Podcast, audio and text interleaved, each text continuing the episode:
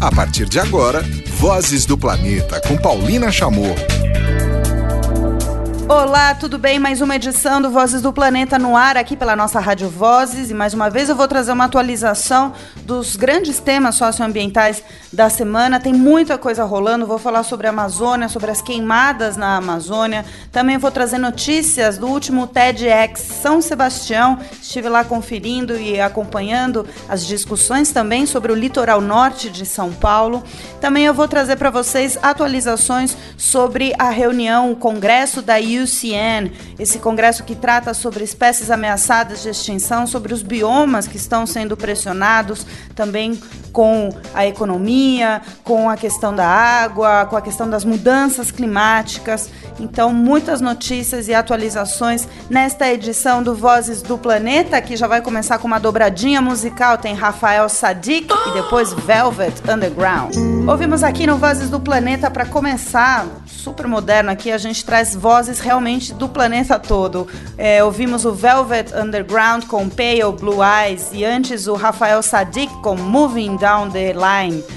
E agora a gente segue com notícias que estão circulando nesta semana, notícias algumas bem preocupantes, como a situação da Amazônia. Falei um pouco da seca e agora eu vou falar sobre o índice de queimadas. Os focos de incêndio no Brasil aumentaram em 81% em relação à média histórica, com dados colhidos a partir de 1999. Este é de acordo com dados do Instituto Nacional de Pesquisas Espaciais. E nesta semana, Bom, eu vou falar novamente do Greenpeace, não é porque eu estou colaborando nesse período de eleições com o Greenpeace, não, mas é porque realmente eles têm apresentado alguns projetos e algumas campanhas que têm dado resultados eficientes, como por exemplo a campanha contra a hidrelétrica em São Luís do Tapajós, que né, teve suspenso, a notícia da suspensão é, pelo governo. Também a questão que eu falei semana passada do, da rede de supermercados que estão assumindo o rastreamento da carne.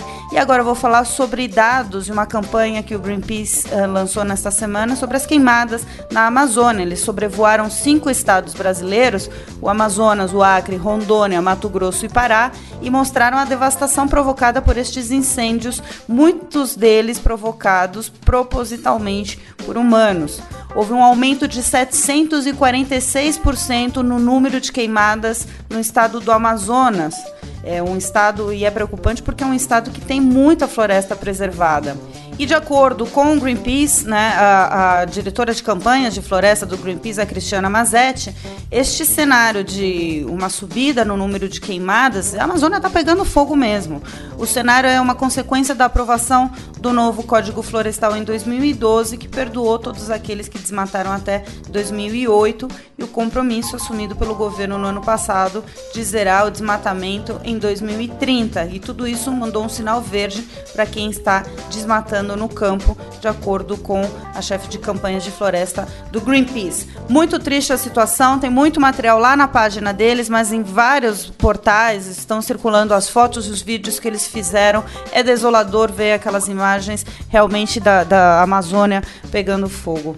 Bom, a gente segue com música aqui no Vozes do Planeta, tem o Playing for Change e depois Paulinho da Viola. Ouvimos aqui no programa Paulinho da Viola, onde a dor não tem razão, e antes o Playing for Change, mandando uma versão para Better Man. E agora eu vou trazer notícias para vocês do que foi o TEDx São Sebastião. Muitas personalidades do litoral norte se apresentaram falando das suas especialidades, da sua relação com este trecho do litoral do Brasil. E a Patrícia Palumbo, aqui da Rádio Vozes, também esteve se apresentando, né? Ela que é uma caiçara de São Sebastião. E eu também conversei com outra personagem, com outro personagem que se apresentou, que foi o José Ferreira. Ele é dono de um sítio de agroecologia, de agrofloresta, do sistema agroflorestal em Paraty e esteve falando com a gente então da importância desse sistema para manter um solo limpo, saudável e trazer alimento consequentemente saudável também para todos nós. Vamos ouvir a primeira parte dessa conversa. Participando do TEDx São Sebastião, o primeiro é, que aconteceu aqui na região do litoral norte de São Paulo. Eu vou falar agora com José Ferreira, ele é um dos palestrantes do TEDx dessa edição, mas ele já tem uma experiência em TEDx, porque ele já estava me contando agora que participou na, na Ilha Grande também, no, no TED que teve por lá. E ele, o tema, o assunto dele aqui nesta edição foi justamente a agrofloresta. Ele que tem um sítio em Paraty, o sítio São José, e fazendo a relação da conexão da sustentabilidade na terra, também ligando com a alimentação e com a saúde, com a nossa segurança alimentar, né? Qual que é a importância desse sistema agroflorestal, da gente entender que da floresta sai alimento, que da floresta se mantém um alimento com saúde para gente, seu José? É, como a experiência de convivência com a roça, né, que é um campo de onde acho que todo ser humano saiu mesmo no passado, e eu nasci e me criei na terra, né? Mas tem uma vasta convivência com a cidade, com, com outra realidade da nossa sociedade hoje em dia. Então, assim, é, eu tenho o um entendimento de que a agricultura com sistemas agroflorestais ela é muito mais forte de uma forma geral, porque é um tipo de cultivo que ele se direciona diretamente a produzir com recursos da natureza, né? Ou seja, a gente tem aí uma agricultura que ela depende de recursos externos para fortalecimento do solo, para adubação, fertilizantes, etc., que são industrializados, que vêm de, uma, de, uma, de um procedimento muito cruel, né? E que acaba afetando muito o solo. E quando afeta o solo, diretamente está afetando a nossa saúde. Né? Os sistemas agroflorestais ele faz justamente aquilo que nossos ancestrais faziam, que é aproveitar as riquezas da natureza, né?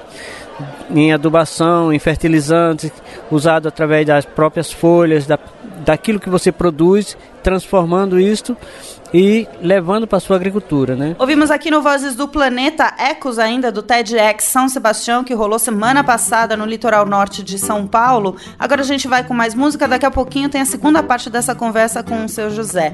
Vamos de Moreno Veloso e na sequência o Bossa Cuca Nova. Ouvimos aqui no Vozes do Planeta, Bossa Cuca Nova, Minha Menina, e antes o Moreno Veloso, Um Passo à Frente. Muito bom esse som, muito legal. E agora a gente segue acompanhando a segunda parte parte da conversa que eu tive com o senhor José Ferreira. Ele é dono de um sítio agroflorestal em Paraty, um dos palestrantes do TEDx São Sebastião que rolou semana passada. E a gente fala da importância, então, de saber a diferença entre os orgânicos e o que, que é um sistema agroflorestal, a importância de tudo isso para a preservação do solo. Tá muito legal essa conversa, vamos acompanhar a segunda parte. A diferença com o orgânico está justamente porque ele é feito a sombra de árvores de floresta, ele é feito tudo combinado, né? É isso? Isso também. Mas a maior diferença, é, para você falando em orgânico, tem uma diferença também entre orgânico e agroecológico, né? É, essa diferença existe por quê? Porque o orgânico, ele hoje depende de insumos externos, né? Tanto de adubos como fertilizante. Nos sistemas agroecológicos, que é os sistemas agroflorestais, a gente usa tudo da floresta, uhum. né? É, tudo a partir das plantas de dentro da propriedade. Ou seja, o agricultor, para ele fazer a sua plantação e adubar a sua plantação, ele não tem que usar recurso para ir comprar no mercado qualquer tipo de insumos, né? Ele pega o seu, a sua plantação, plantas as coisas já direcionadas para essa finalidade, onde ele pega determinadas plantas, transforma em adubos, né, que ele vai incorporar no solo para fortalecer as plantas e outras plantas que ele transforma em fertilizante para repelente de insetos. Uhum. Né? Uma vez que a proposta é não matar nenhum inseto, como fazem com os insumos químicos, que mata centenas de, de insetos que são os nossos aliados na produção. Então a produção agroflorestal, os sistemas agroflorestais, ele vem de encontro a essa primeira saúde que ele traz, é a saúde do ambiente. Né?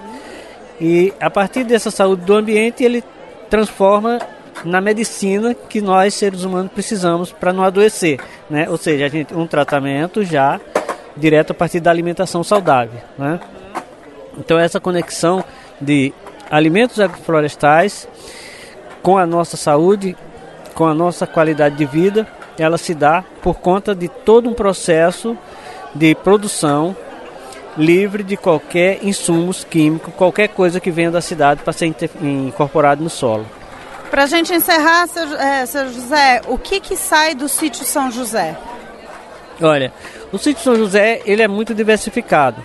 É, ele hoje está com a produção de frutas bastante elevada, considerável mesmo assim, em, em torno de 30 espécies de fruta, né? né? Essa é a parte frutífera, é, mas também tem a parte de, de produção das, dos produtos anuais e bianuais, né? Ou seja, tem a mandioca, tem a cana, tem o feijão guando, né? E aí começa a declinar para o feijão, que é semestral, o milho, que é quadrimestral, a batata, enfim, aí começa essa outra linha de produção. Eu diria que hoje a produção do sítio São José está em torno de umas 40 espécies de produto. Né? É, isso com a sazonalidade, né? Temos épocas que tem bem mais, épocas que tem menos, mas o torno a nível anual é de 40 espécies de produto comestíveis para a propriedade que a gente está conseguindo ter. E um grande potencial do sítio São José é que a produção de fruta ela sai toda beneficiada, né?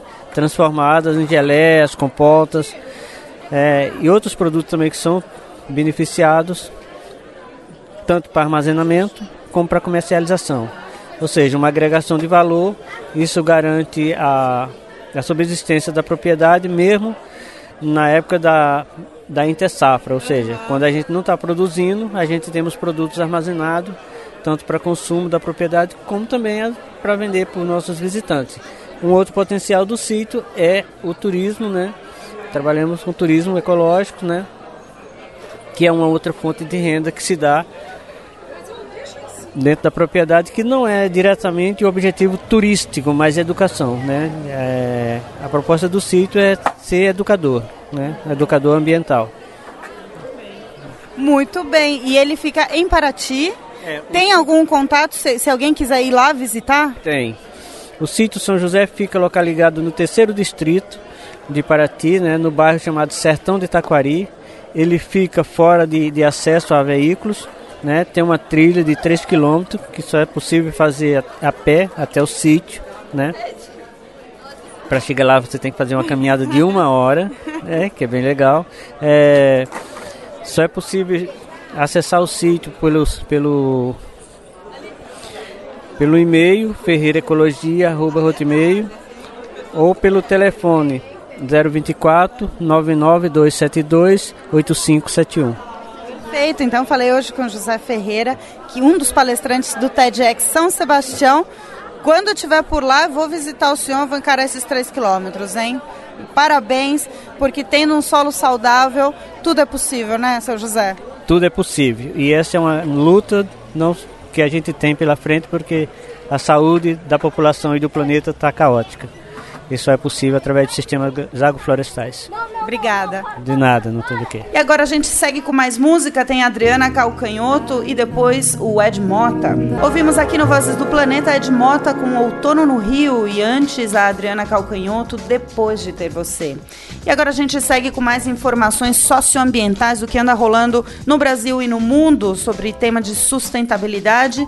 É, vou, é, semana passada começou a reunião da IUCN, este congresso que trata sobre áreas protegidas, sobre a influência das mudanças climáticas e participação de várias personalidades. Só para vocês terem uma ideia, o presidente Barack Obama abriu a reunião anunciando a maior área protegida marinha do mundo e ela fica lá no Havaí. Este é um santuário natural que é lar de mais de 7 mil espécies marinhas e quadruplicou de tamanho com este anúncio. São um milhão e meio de quilômetros quadrados protegidos de áreas marinhas. É impressionante realmente o tamanho e a importância dessa medida, já que áreas marinhas protegidas são muito raras. No Brasil não chega nem a 1% do território e a gente vê com este anúncio a importância também de manter a biodiversidade. Bom, nesta, neste congresso da União Internacional para a Conservação da Natureza, a IUCN, foram apresentados, estão sendo apresentados diversos estudos estudos e a importância da relação das mudanças climáticas com a, as áreas naturais. E uma notícia que saiu esta semana da Giovana Girardi do Estadão, que está acompanhando a reunião, é da importância dos oceanos. Né? Os oceanos retêm 93% do calor global, ou seja, do aquecimento da temperatura do planeta. Isso desde 1970 por causa da emissão, do aumento da emissão de gases de efeito estufa, é esse cálculo que começou a mostrar essa absorção dos oceanos. Ao mesmo tempo, a gente não, eh, eles estão enfraquecendo e a gente não sabe o que será de nós, já que eles retêm tanto calor, e o que será de nós quando eles começarem a acidificar mais rápido do que já estão e eles vão perder essa função de absorver tanto carbono. A gente não sabe quais serão as consequências para o calor global do planeta. Bom, a gente segue acompanhando, tem muita coisa no blog da Giovana, aliás, antes de encerrar essa nota, no Ambiente-se, lá no Estadão. E antes da gente encerrar, vamos com mais uma dobradinha musical aqui no programa. Tem Novos Baianos e logo na sequência o Jorge Ben. Ouvimos última dobradinha musical aqui do Vozes do Planeta, Novos Baianos, Farol da Barra e também o Jorge Ben com Minha Teimosia, uma arma para te conquistar. E com este som a gente encerra então esta edição do programa. A gente volta a se falar semana que vem. Lembrando que vocês podem ouvir a qualquer momento também as notícias do planeta. Tchau! Termina aqui Vozes do Planeta com Paulina Chamorro, na Rádio Vozes.